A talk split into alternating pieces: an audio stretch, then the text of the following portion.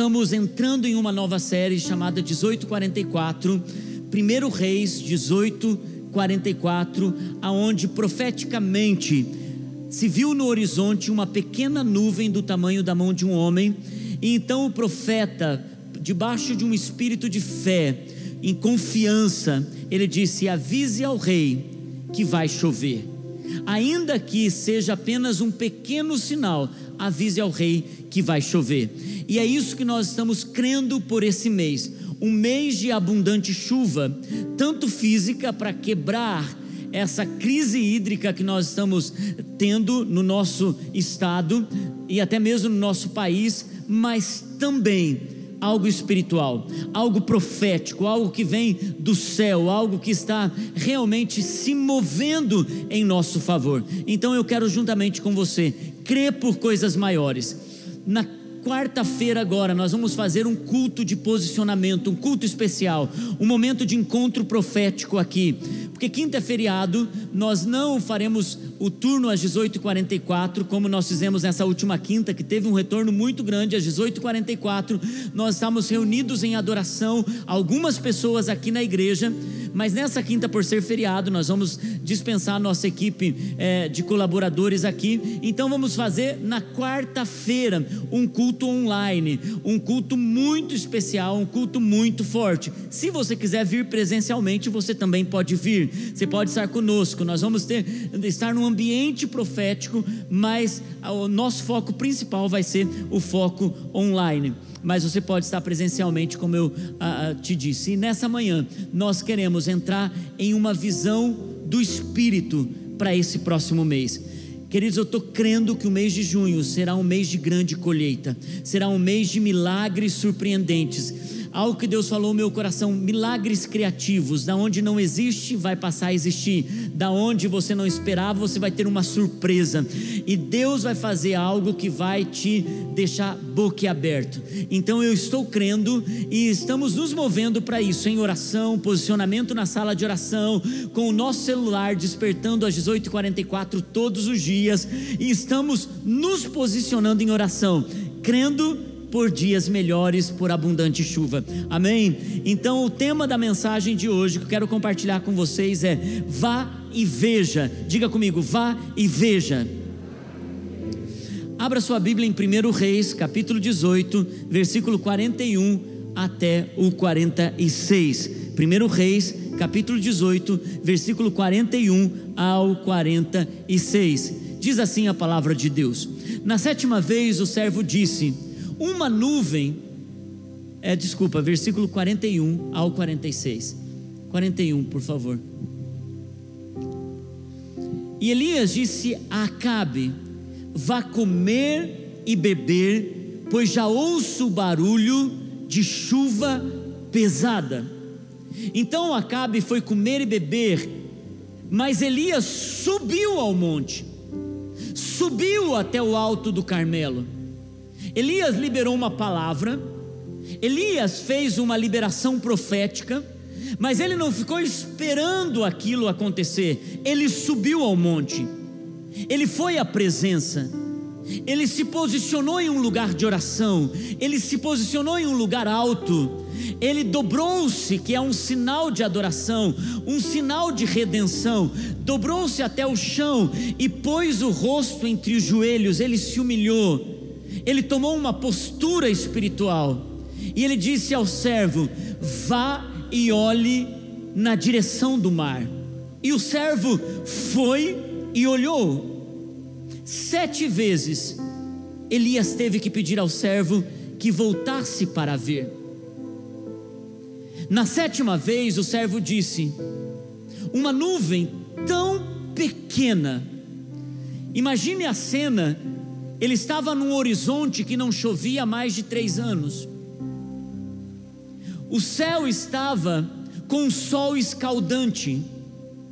E ele consegue ver no horizonte, sem expectativa de chuva, uma pequena nuvem tão pequena, mas tão minúscula, que era do tamanho da mão de um homem à distância, que havia se levantado do mar E quando ele chega para Elias e ele diz a Elias: Elias, eu vi algo tão pequeno, era tão minúsculo, que parecia a mão de um homem à distância.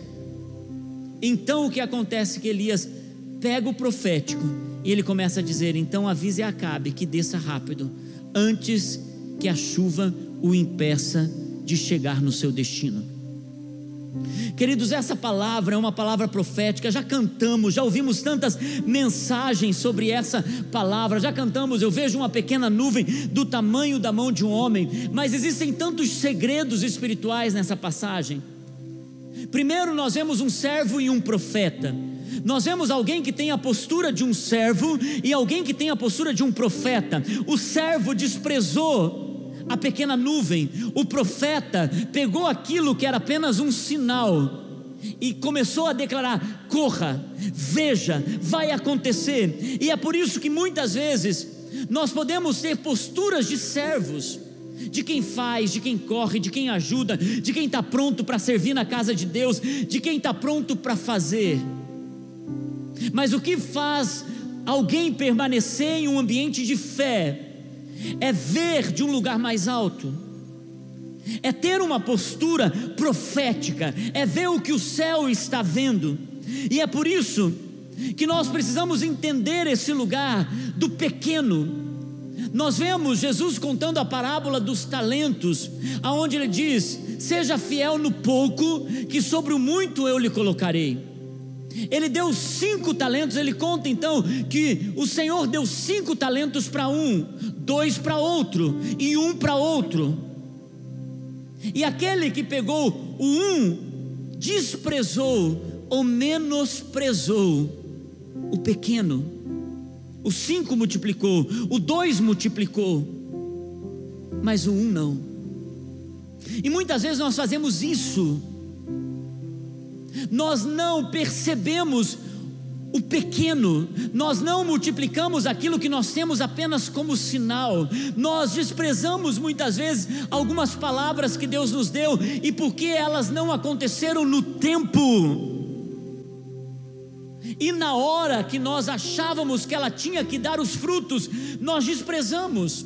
Irmãos, eu quero dizer, tem palavras do Senhor sobre a nossa vida que elas precisam do processo do tempo. No caso de Elias, três anos. No caso do servo, sete vezes. No caso de Abraão, 25 anos. Mas existem palavras que nós precisamos fazer como Maria, guardar no coração e meditar naquilo e crer naquilo. E nós vamos esquecendo muitas vezes de algumas palavras que Deus entregou sobre os filhos, sobre a casa, sobre o nosso ministério. Palavras proféticas, palavras que foram dadas pelo Senhor em momentos de oração, sonhos, projetos, convicções espirituais. E é isso que Deus vai fazer nesse mês. Ele vai resgatar o pequeno e vai dizer: não despreze o sinal. Pode parecer que não vai multiplicar como de cinco, mas é a tua semente, é o teu sinal. Eu me lembro que quando nos casamos, eu e Naine aprendemos o processo de sonhar através do caderno de sonhos. E a Naine tinha o hábito de todo começo do ano me chamar, pegar revistas e começar a colocar várias coisas. Primeiro era a cartolina dos sonhos.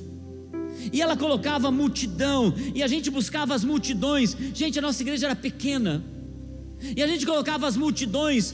A gente colocava, eu me lembro que ela colocava, a gente não tinha viajado de avião ainda, ela colocava um avião ela colocava a bandeira dos Estados Unidos, ela colocava é, uma, uma universidade nos Estados Unidos para o nosso filho estudar e ele era ainda bebê.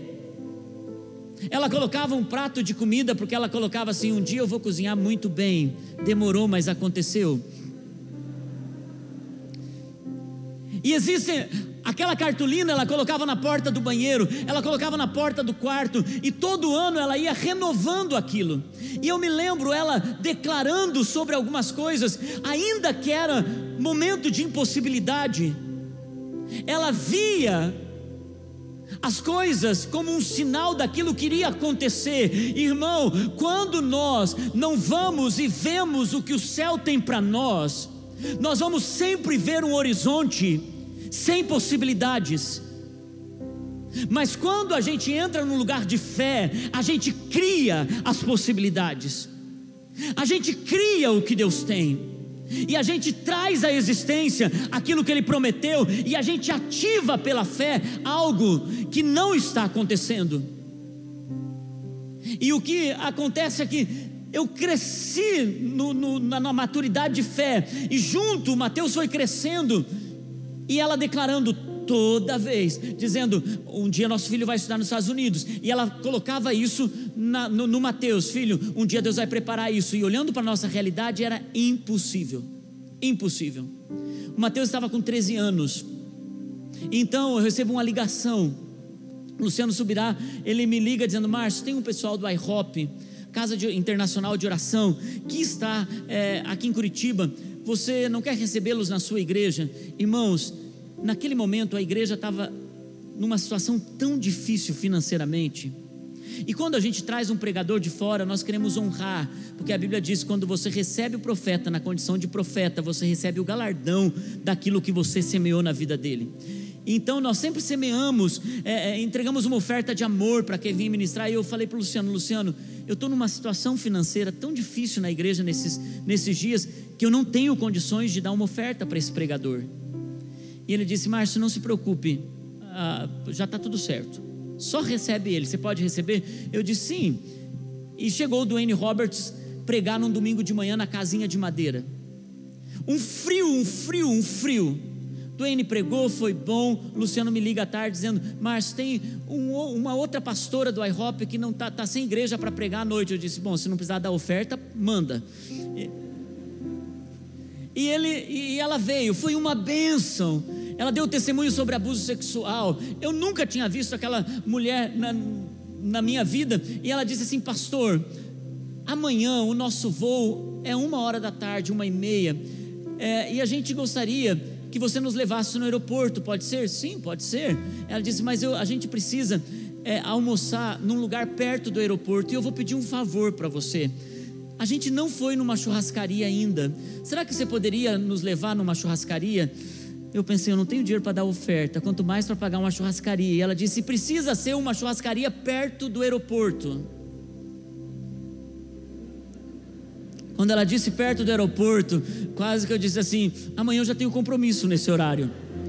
Porque todos vocês sabem que a churrascaria perto do aeroporto é a napolitana e é uma das mais caras de Curitiba. A gente nunca tinha ido lá. Então, eu falei para a Naine, quem está na chuva é para se molhar, vamos lá. E quase que eu disse para ela: você come e eu finjo que estou passando mal para pagar menos uma.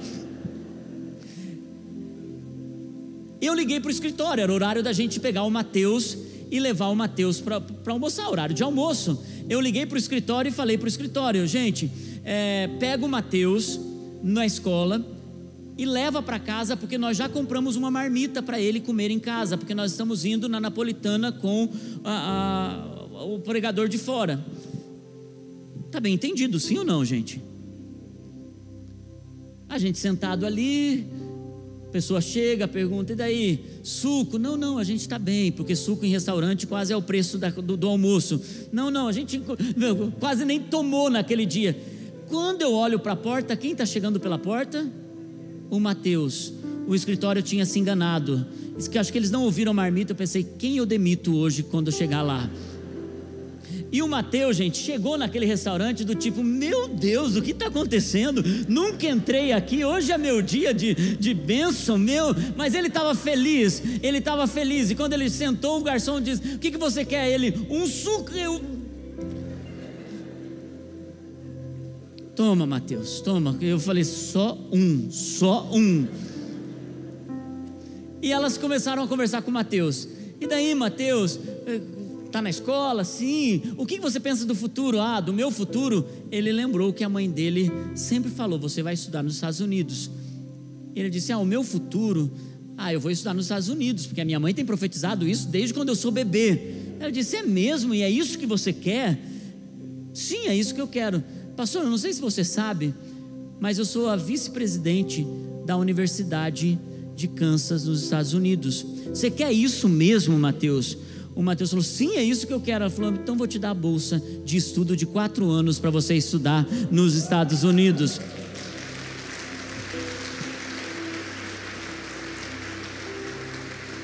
Foi o almoço mais barato que eu paguei na minha vida, gente. Só que o, o tempo, ele matura a promessa.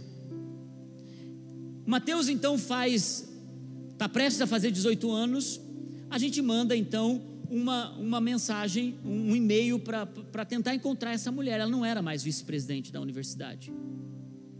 Tá, mas ela deve estar então aí no IHOP em algum lugar. Não, não, ela não está mais aqui, ela está numa, numa proteção a testemunhas, ela foi testemunha de um, de um assassino, ninguém sabe onde ela está. Na hora, a primeira coisa que você pensa é: não, só acontece comigo isso. Porque parece que quando uma coisa não vem, você logo pensa, só acontece comigo isso, sim ou não? E daí a gente decidiu mandar um e-mail para o presidente da instituição. E a gente ficou esperando aquela, aquele retorno. E um dia chega o e-mail. E o Mike Bickle devolve dizendo assim, curto e grosso. Ele disse: Nós prometemos, nós faremos. Sabe, irmãos, eu quero dizer uma coisa para você. Deus, Ele faz coisas, ativado a nossa fé, conectado a nossa fé, no tempo que a gente não espera, na hora que a gente não está esperando. E existem situações que a gente precisa somente ter um ambiente profético, manter-se subindo ao Carmelo, manter-se com o joelho no chão, renovando a fé, renovando a oração, crendo na promessa, não jogando as coisas de Deus, menosprezando ou desprezando. Esaú, ele tinha uma promessa: você é o primogênito, Esaú. Mas por conta do, da fome do momento, do prazer momentâneo, Esaú, ele trocou aquilo que era herança dele por um prazer momentâneo, um prato de lentilhas, e a Bíblia diz que mais tarde ele chorou amargamente por aquela decisão. Existem coisas que a gente precisa correr e ver uma, duas, três, porque o profeta faz isso. Ele volta para o seu caderno de sonhos, ele faz a cartolina, uma, duas. Quando nós esperávamos ter uma igreja desse tamanho, mas a gente já tinha visto ela muitas vezes, muitas vezes, muitos anos. E quando eu estava preparando essa palavra, o Senhor falou no meu coração: Você lembra a sensação da primeira vez que você vê a minha bondade, a minha promessa se realizando, Márcio? Sim, Senhor. E eu comecei a lembrar de cada momento que eu esperava coisas e o Senhor trazia, eu ficava admirado. Eu já projetei nos cadernos de sonhos pregar em igrejas que eu nunca pensei que eu poderia estar naqueles, naquele altar e o Senhor me colocou lá. Existem coisas, irmãos, que a gente precisa voltar algumas vezes pela fé, e é por isso que o tema dessa palavra é vá e veja. Vá e veja de novo. Quando você ainda não vê o sinal, o profeta precisa dizer: volte lá. Quando você ainda não recebeu, volte lá. Quando você não alcançou ainda, volte lá. Volte na oração, volte no caderno de sonhos, volte na cartolina, volte na liberação profética. Não desista daquilo que Deus prometeu. Não desista de um sonho. Não desista de algo que Deus falou ao seu coração. Não desista. E é por isso que o Senhor está nos chamando a ter uma postura como de Elias. E Elias tomou alguns posicionamentos. Elias primeiro foi e disse: Vá e veja. Depois ele disse: Fale Acabe. Quer dizer, não apenas faça algo, fale sobre esse algo. Irmãos, muitas vezes nós desprezamos os pequenos começos. Jesus é essa pedra angular.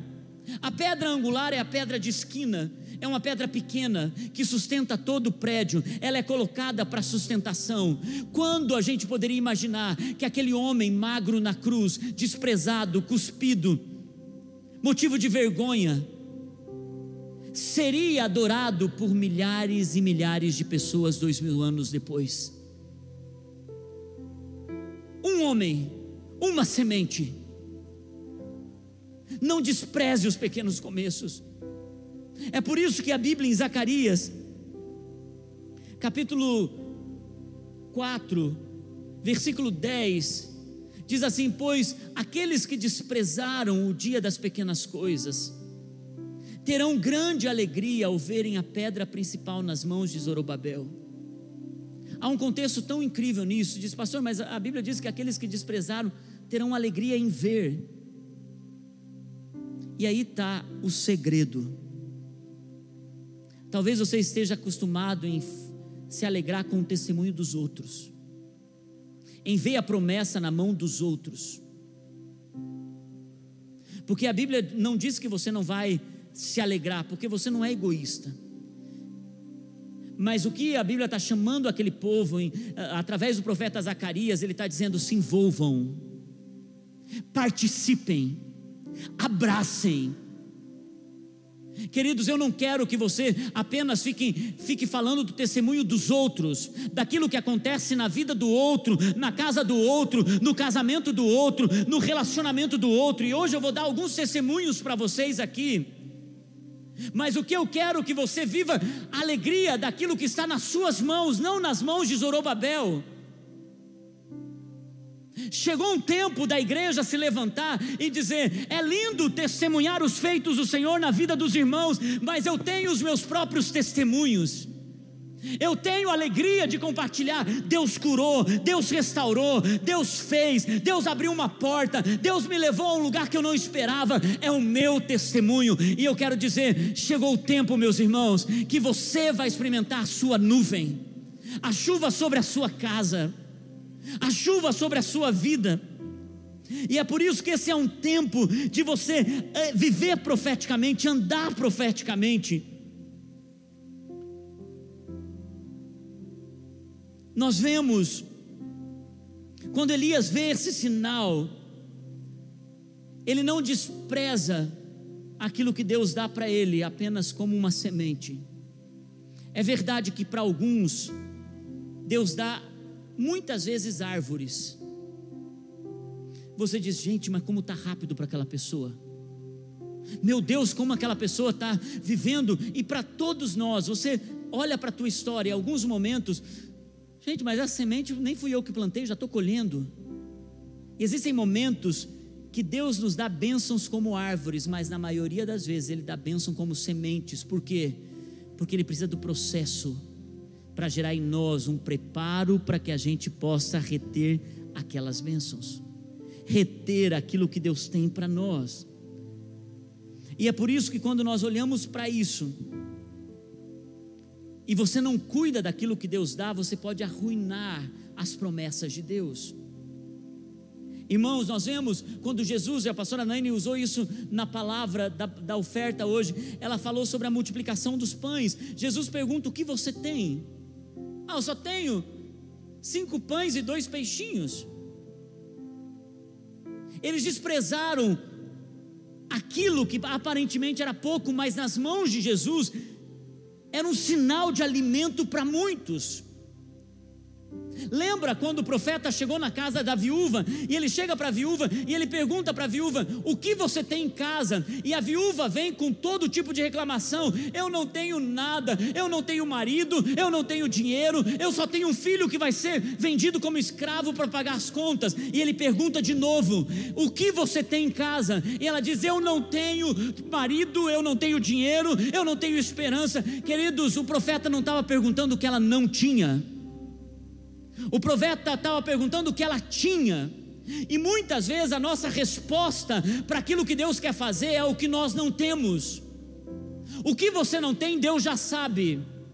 Agora, o que você tem? Eu tenho um pouquinho de azeite. Ah, é com isso que o milagre vai começar. É com um pouquinho de azeite mande emprestar vasilhas. Então as vasilhas não foram suficientes, pega mais vasilha. E é por isso, irmãos, que nós não podemos desprezar aquilo que o Senhor entregou nas suas mãos. Se a única coisa que você tem hoje é um filho que está nas drogas, então o que você tem é um homem de Deus que está perdido nesse momento, mas ele não é, não é essa pessoa que está lá. Tudo que você tem é um emprego que você não tem satisfação nele, então seja fiel Seja fiel ali, porque é nesse lugar que Deus está preparando uma jornada incrível. Tudo que você não tem é dinheiro para fazer uma faculdade, você tem o Deus que abre todas as portas de faculdades. Eu estava pregando, não era Cornélio Procópio, era Telemaco Borba. Eu estava pregando em Telemaco Borba. Depois da mensagem, eles tinham feito um sorteio de uma bolsa de estudos para uma universidade, porque o diretor de uma universidade é, que tem um campus aqui em São José é dessa igreja. Então eles fizeram um sorteio, os jovens estavam esperando esse momento para o sorteio desse, dessa bolsa de estudos. Eu estava ali quando eu terminei de pregar. O diretor da universidade chegou e falou: Pastor, eu não sei porquê, mas enquanto você pregava, o Espírito Santo falou: Dê uma bolsa de estudos para o pastor. Eu disse: Mas eu não preciso. Eu disse para ele: Eu não preciso, tem certeza? Ele disse: Pastor, Deus pediu para eu te dar. Faça com ela o que você quiser. Tá bom, eu guardei aquilo no coração, vim para o culto, estava aqui no culto domingo à noite, uma presença de Deus, aquele ambiente, e de repente Deus me mostra uma moça que estava aqui na primeira fileira. Uma jovem, Milena, conheço ela desde a adolescência dela ela serve nessa casa, nos grupos de apoio aqui. Uma serva, ela e o marido. Casadinho de novo, um ano de casados, dois anos de casados talvez. E o Senhor falou para mim: a bolsa que você recebeu ontem é para você entregar para Milena. Eu disse: Hum, lembrei. Que oito anos atrás ela era uma menininha. O Dani Bonilha chama ela, quando a gente estava na igreja de Madeira o profeta veio no começo do ano, chamou ela e disse para ela assim: Não se preocupe, porque eu vou pagar a tua universidade. Gente, sabe quando você está na primeira fileira, então o Espírito Santo te lembra daquilo? E eu corri para ela, eu falei, Milena, no final, não, mandei a, a equipe de gestão, falei, vai lá e pede para Milena ficar, quero falar com ela no final. Ela veio com o maridinho, eu falei, Milena, você está estudando? Ela disse, Ai, pastor, tentamos começar a universidade esse ano, mas por conta de toda a realidade que a gente está vivendo, não foi possível. Eu falei, então Deus te, te prometeu. Você lembra da promessa que Ele pagaria a sua universidade? Ela disse: Eu nunca esqueci dessa promessa, pastor. Quando eu entreguei para ela, ela começou a chorar e ela está fazendo a universidade. Deus é fiel. Deus é fiel. Irmãos, quando Pedro estava passando a noite escura da vida dele, o apóstolo Pedro estava no momento em que ele não sabia e ele já estava cansado de tanto lançar as redes e nada pegar. Uma noite escura trabalhando, uma noite escura, você tentando e nada acontecendo, esperando e nada vindo. Parece a noite de muitos de vocês. Quando vai chegar a minha vez? Quando vai chegar a minha hora? Então, ele chega à beira da praia e quem ele encontra ali? Jesus, porque ele sempre está te esperando depois de uma noite escura. E quando Jesus olha para Pedro, Pedro olha para ele e diz: Nada peguei, Senhor. E ele diz: Pedro, vá para o lugar mais fundo. Mas, Senhor, eu já estive por lá. Pedro, vá. E ele diz: se é o Senhor que está dizendo, debaixo da Sua palavra, eu lanço as redes de novo. E você sabe o final da história: ele lança as redes e ele vem tanto peixe que ele, as redes estão a ponto de, de, de estourar. Todos nós temos uma noite. Todos nós passamos por momentos que você pensa: Deus, quando isso vai terminar?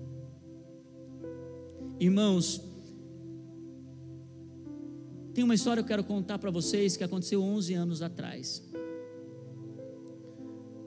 Conheço essa jovem também de muitos anos, muito antes de 11 anos atrás.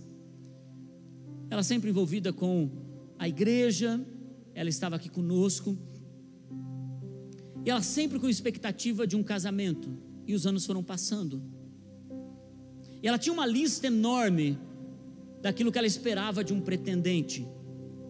Então ela colocava aquilo e ela orava diante de Deus e ela sempre colocava ali que precisava ser uma pessoa que falasse uma língua estrangeira, que levasse ela para viajar muito, mas ela tinha muitos outros. Só que conforme os anos foram passando, a lista foi diminuindo. Então, quando ela chegou aos 39 anos, ela pensou, gente, já estou com 39, então, Senhor, se não tiver dente, não tem problema, pagamos uma dentadura. Se não tiver cabelo, não tem problema, compramos uma peruca. Deus, o importante, até se for analfabeto, eu ensino. Ah, não tem problema. Sabe aquela coisa que a lista vai diminuindo conforme os anos vão passando? E ela disse que ela estava numa conferência aqui na igreja, outubro. E ela disse que o pastor Harold trouxe uma pregação falando sobre mudar de endereço, você olhar para sua. Pro... E ela disse que voltou para casa e ela diz: O que me resta agora? Era a única parte da lista que eu não queria arriscar, que era uma pessoa que me levasse para viajar. Ela disse que rasgou profeticamente o passaporte dela quando ela chegou em casa. Ela disse: Senhor, tudo o que eu esperava, já entreguei nas tuas mãos. Outubro, ela trabalhava três anos em uma empresa italiana e por três anos, diz que ela sentava à mesa e sempre tinha esse quadro. Coloca para mim o quadro lá, primeira foto que eu pedi a vocês, isso. Diz que ela sempre viu esse quadro na frente da mesa dela. Esse quadro é onde tem a empresa, em Campelo, e diz assim: ao centro da Úmbria tem um maravilhoso oliveto chamado Campelo. Então ela diz que ela passou tantas vezes por esse quadro e ela já se tornou tanto normal, mas algumas vezes que ela olhava para o quadro, ela dizia assim: Hum, eu acho que um dia eu gostaria de conhecer esse lugar. Janeiro do próximo ano, de 1900, de, janeiro de 2009, né? Na verdade, ela disse que estava trabalhando e chegou o dono da empresa com um amigo um italiano, disse que passou na frente da escrivaninha dela, disse que olhou para ela, meio que se interessou por ela, mas ela também se interessou, porque aos 40 você se interessa fácil também, né? Ela está me ouvindo isso, ela vai me matar depois. Ela se interessou, disse que foram jantar tal, e ela compartilhou com a gente, pastor, é, está acontecendo alguma coisa, eu não estou entendendo bem o que é. Eu disse, é muito perigoso. É por isso que isso é uma experiência. Vocês estão entendendo, gente? Porque a Bíblia fala com muito cuidado sobre casamento e ela aconselha julgo desigual, fuja de julgo desigual. E até aquele momento, então, a tudo que aparentava era um julgo desigual. Então ela disse que, mas ela estava sentindo do Senhor, e também aos 40 a gente sente fácil de Deus algumas coisas, mas que ela estava sentindo do Senhor muito sobre, sobre essa, esse, esse momento com esse, com esse rapaz. E de repente, ele diz: Olha, eu estou interessado em você, vou para a Itália, vou conversar com os meus pais. Então, antes dele ir para a Itália, ela teve uma conversa séria com ele. Diz que ela falou: Olha, então se tem alguma coisa que te interessa em mim, eu quero deixar bem claro: eu sou uma cristã evangélica. Se houver alguma coisa pela frente você precisa entender que eu vou precisar estar na igreja todo domingo, nossa casa precisa estar aberta para receber gente, para ministrar pessoas. Eu sirvo na casa de Deus. E mais uma coisa, eu não abro mão da minha fé. E nem de ir à igreja todo domingo. E eu preciso que você se comprometa comigo nisso. Você já entregou sua vida para Jesus? Ele disse: O que é isso? Ele falou: É entender que Ele é o teu único Salvador. Você quer fazer essa oração comigo? Diz que ele fez a oração de entrega para Jesus com ela. E foi, então, para a Itália. Eles decidiram então que iriam se casar. Eu disse, Mari, você precisa estar com uma convicção em Deus mesmo. Ela disse, pastor, eu tenho convicção no Senhor. Tenho uma fé nisso. E ela disse que então eles se casaram. Ele veio para cá para fazer o, o, casamento, porque ela queria que o pastor fizesse o casamento. Toda a família veio da Itália para cá. Nós fizemos o casamento, tivemos um tempo sobre falar sobre isso, sobre fé, sobre todas essas coisas. Então ela vai morar na casa que ele tinha preparado para ela, que ela não conhecia. Lembra? Ela passou três anos vendo. Quando ele chega lá, quando ela chega lá e ela abre a janela da sacada dela, ele comprou uma casa sem saber, na frente do castelo, que ela viu por três anos. Por três anos, o castelo que ela viu. Agora, quando ela abre a sacada da porta, ela diz: Deus, o que é isso? Ela diz que ficou tão impactada com aquilo. Irmãos, nós tivemos lá dois anos atrás para ministrar a célula que ela dirige. Eu conheci essa imagem que eu mostro para vocês. Deixa, deixa a imagem, por gentileza. Eu conheci essa, essa imagem e eu fui pedalar nesse castelo. E uma das coisas mais tremendas que ela falou, ela disse, pastor, pelos últimos, no caso, oito anos, ontem eu mandei uma mensagem para ela, pedindo alguns detalhes dessa história. Ela disse, pastor, nos últimos dez anos, ele tem me levado na igreja todo domingo. Nós rodamos no último ano, porque a igreja ficou muito longe da nossa casa, todo domingo, 100 quilômetros para estar na igreja. E ele estava lá. O primeiro culto na igreja, depois da quarentena. Coloca para mim a próxima foto. Ele estava comigo no primeiro culto depois da quarentena. E eu sempre digo que o Augusto, depois do tempo que a gente ficou na casa deles, ele é crente, só ele ainda não sabe. Mas ele fala como crente, ele louva como crente, ele ouve as mensagens daqui. Por quê? Porque Deus nunca tarda. E ele faz de forma muito diferente um para o outro. O que eu quero dizer, meus irmãos, é que estar ouvindo Jesus à margem e ela me deu mais um detalhe que eu não sei se eu tenho tempo de compartilhar isso. Ela disse, pastor, quando eu estava na maior dúvida, Senhor, eu não quero. Ela, ela, usou até uma expressão aqui na mensagem. Ela disse, pastor, eu não quero um tranqueira. E ela disse, Senhor, pai, só o Senhor conhece se o coração do homem é um tranqueiro ou não. Deus, eu sei que eu estou facinho, mas eu sei que o Senhor é que pode me livrar de qualquer tranqueira. Sabe aquelas coisas que só Deus pode fazer mesmo? E ela disse que ela foi para uma palavra profética que ela recebeu em 2004. Lembra? Isso era 2009.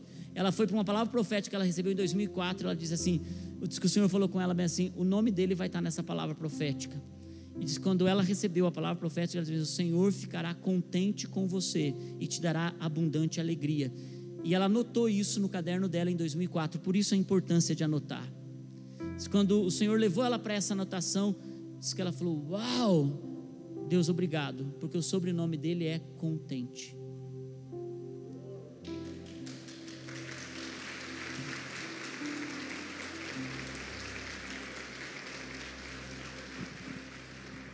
Sempre acontece assim? Não. Comigo com a Nani foi muito normal. A gente olhou um para o outro, achou que cabia um na, forma do outro, falou: ah, vai dar certo. E nem sempre tem histórias incríveis, vocês estão entendendo?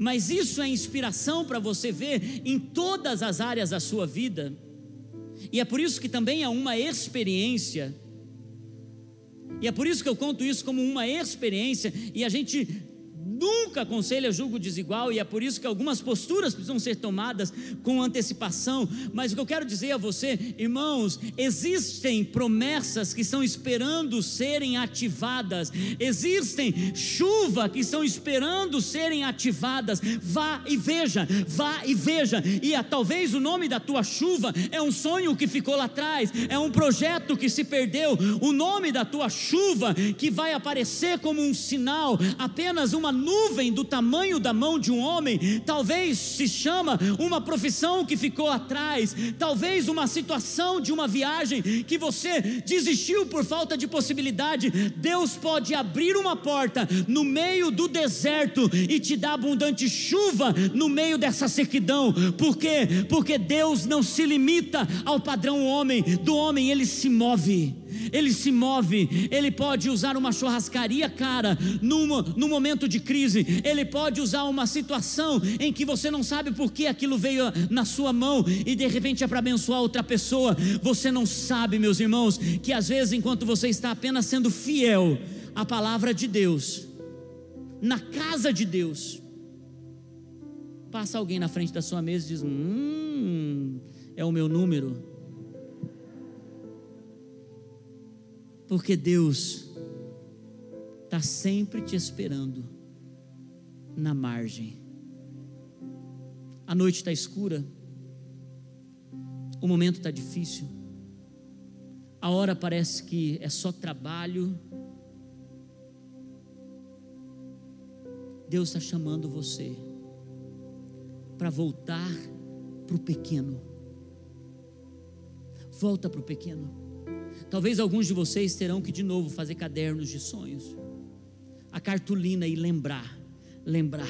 E esse é o mês de você retornar, porque Deus tem aquilo que o teu coração, você tem algo dentro de você que está tá latente. E algumas coisas precisam morrer antes.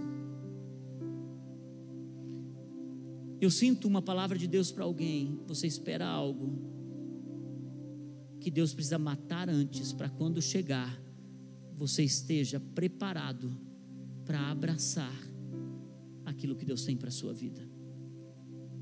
Porque o que vem precisa te fazer feliz, irmãos. E não te trazer orgulho, soberba ou te desviar do propósito. Deus sabe como lidar com as sementes.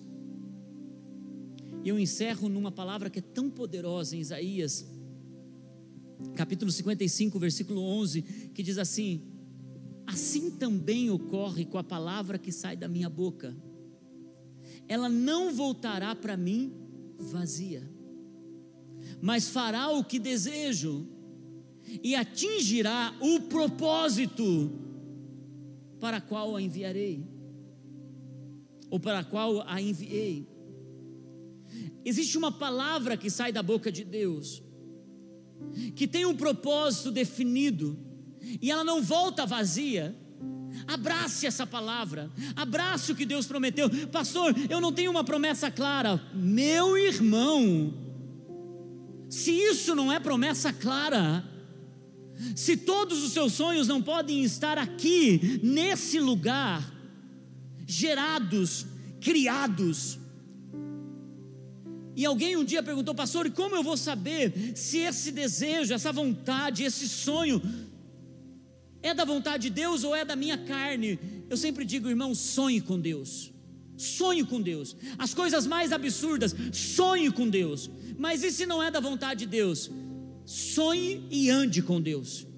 Porque se você sonha e anda com Ele, no caminho, ele vai te dizer alguns nãos, e esses nãos não irão te decepcionar, não irão te ferir, porque quem só sonha, mas anda com Deus vez ou outra, essa pessoa se decepciona quando Deus dá um não. Mas quem anda com Deus, no final do processo vai dizer: "Olha, eu comecei sonhando aquilo, no meio do caminho Deus disse não, e então algo aconteceu depois daquilo, e o mais importante não foi o que eu recebi, mas foi a jornada de andar com Deus, conhecer a Deus, viver uma vida nele, e hoje eu sei viver na fartura e sei viver na, na escassez, porque eu sei com quem eu vivo, eu sei com quem eu ando, irmãos, de tudo, sonhe eu tenho uma mensagem muitos anos atrás chamada Peça Grande, deixa o não com Deus. Peça, sonhe, crie novamente. Mas esse versículo quase não tem sentido sem o versículo anterior. Nós cremos, nós falamos, há uma palavra, uma liberação, mas o versículo 10 O profeta Isaías está dizendo assim: assim como a chuva e a neve descem dos céus e não voltam para eles, para os céus, sem regarem a terra e fazerem-na brotar e florescer, para ela produzir semente para o semeador e pão para o que come. Assim também, versículo 11, acontece com a palavra que sai da boca de Deus. Assim como como a neve e a chuva. Então eu quero sua atenção só para uma chave nessa manhã. Nós estamos acostumados com a agricultura baseada em chuva. Nós não temos uma agricultura baseada em neve. A chuva, o agricultor planta a semente, ele sabe a estação, ele vê a água caindo, a água toma o solo, irriga o solo, a água da chuva, então ele já vê os brotos surgindo da terra, então o broto cresce e dá o fruto. E a Bíblia está dizendo que, assim como a chuva e a neve descem do céu, derramam sobre o solo, tocam a semente. Porque, queridos, numa agricultura como a nossa, que é tropical, a chuva vem, o agricultor está vendo.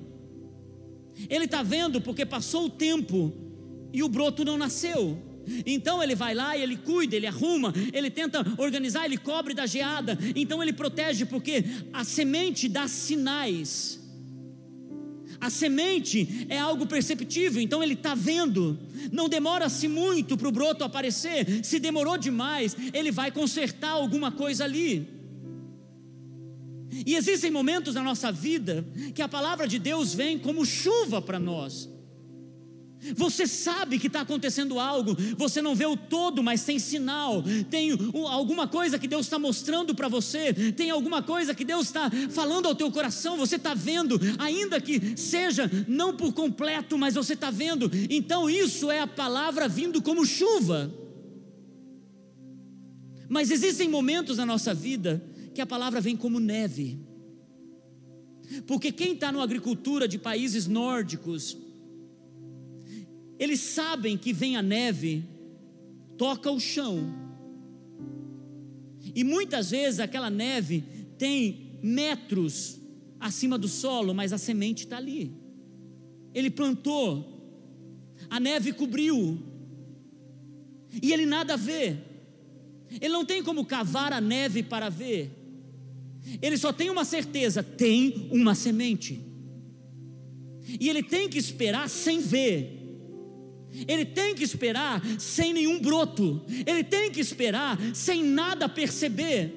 E ele tem que confiar que a semente é poderosa para suportar o inverno violento, que a semente é tão poderosa, e ele sabe o que ele plantou, ele sabe o que ele entregou no solo então ele espera, ele espera, ele não vê, mas ele espera, ele não vê, mas ele espera, e é por isso que a palavra de Deus diz que a chuva e a neve regam o solo, irmãos. Tem momentos que na tua vida e na minha vida você vai ter neve sobre a sua semente, você não vai ver nada, tudo que você sabe é que você plantou em oração tudo que você sabe é que Deus te pediu para fazer aquilo. Que você sabe é que você entregou diante de Deus, mas as possibilidades, as impossibilidades cobriram a tua semente. E você diz: Deus, eu nada vejo. E você sabe o que é esperar por anos. E você sabe o que é você ouvir: o outro plantou, a chuva desceu e ele colheu. E eu plantei, a neve caiu e eu nada vejo. Então você tem que ver sem ver. Você tem que olhar sem nada estar diante dos seus olhos. E a única coisa que você tem para dizer é: tem uma pequena nuvem ali, tem uma pequena semente ali tem algo que eu plantei aqui. Irmãos, a palavra de Deus corre veloz, mas não é no nosso tempo, é no tempo dele. E é por isso que ele está dizendo para mim e para você: esse mês é tempo de tomar uma postura como profeta e não como servo. Como profeta. Profetiza sobre coisas na sua vida. Resgata sonhos. Escreve de novo. O começo do ano passado eu refiz meus projetos pessoais e ministeriais. E eu percebi o quanto eu estava minimizando por conta das possibilidades o que Deus tinha para fazer. E quando eu comecei a notar, Senhor, até 2021, eu quero estar no lugar definitivo da igreja. Na época a gente não tinha possibilidade, irmãos. Agora nós estamos tão mais perto de 2021, está aqui em cima com tudo terminado, que é milagre de Deus. Eu me lembro a primeira vez. Lembra, eu sou um menino pobre, nascido em Lunardelli, norte do Paraná, que vivi numa casa pobre, pobre de marré, marré, marré, na Vila Iná, quando não tinha uma rua, só carreiro para chegar até Rui Barbosa. Não tinha rua para chegar na, na, na. A primeira vez que eu fui comer com garfo, eu tinha 10 anos de idade.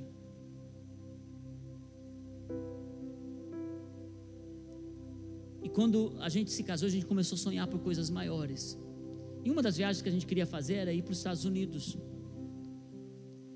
E de repente alguém veio para cá e nos convidou para ir para uma conferência lá. A gente não tinha condições financeiras, a igreja, igreja muito, é, ainda com bastante debilidade financeira, mas se converteu uma aeromoça da TAM.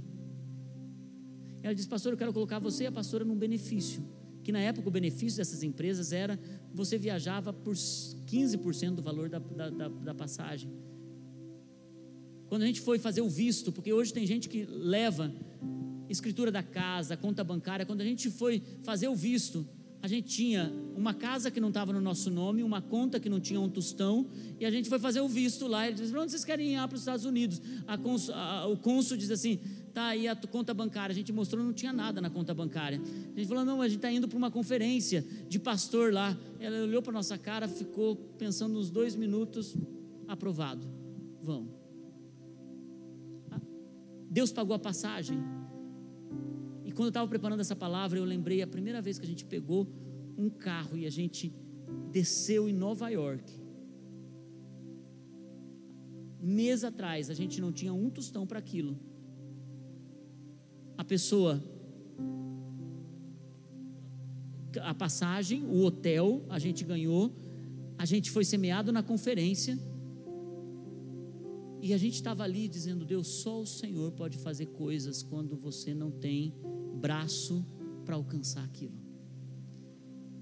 Irmãos, eu quero dizer uma coisa para você: sonhe, projete, e é em momentos de impossibilidades que as sementes começam a atravessar o sinal do tempo. E daí o que acontece quando a chuva desceu, regou a semente.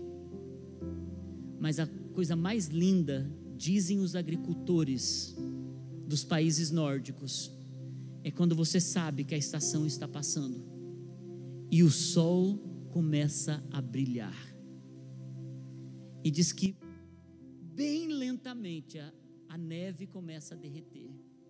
E se percebe a terra se abrindo para que a água da neve, por conta do sol, começa a penetrar o solo e a semente que estava ali sendo gerada, ela recebe poder daquela água, força daquele sol, e de repente, de uma forma tão poderosa, ela pum, explode. Ela atravessa o solo e ela rapidamente ela começa a dar a sua colheita. Irmãos, eu quero declarar sobre a sua vida: Olha a neve, porque o sol da justiça já está começando a brilhar. O sol da justiça já vai fazer derreter. E quando essa água, que é Cristo, começar a tocar a sua semente, ah, meus irmãos, vai explodir. Algo vai acontecer. E a palavra que Elias disse: avise a Acabe que se prepare, porque ele vai ter que correr, porque chuva pesada está vindo por aí. E eu quero dizer a você: chuva pesada está vindo por aí, chuva pesada está vindo sobre a sua vida, chuva pesada está chegando na sua família, chuva pesada está chegando na sua história. Vamos nos colocar em pé, meus irmãos.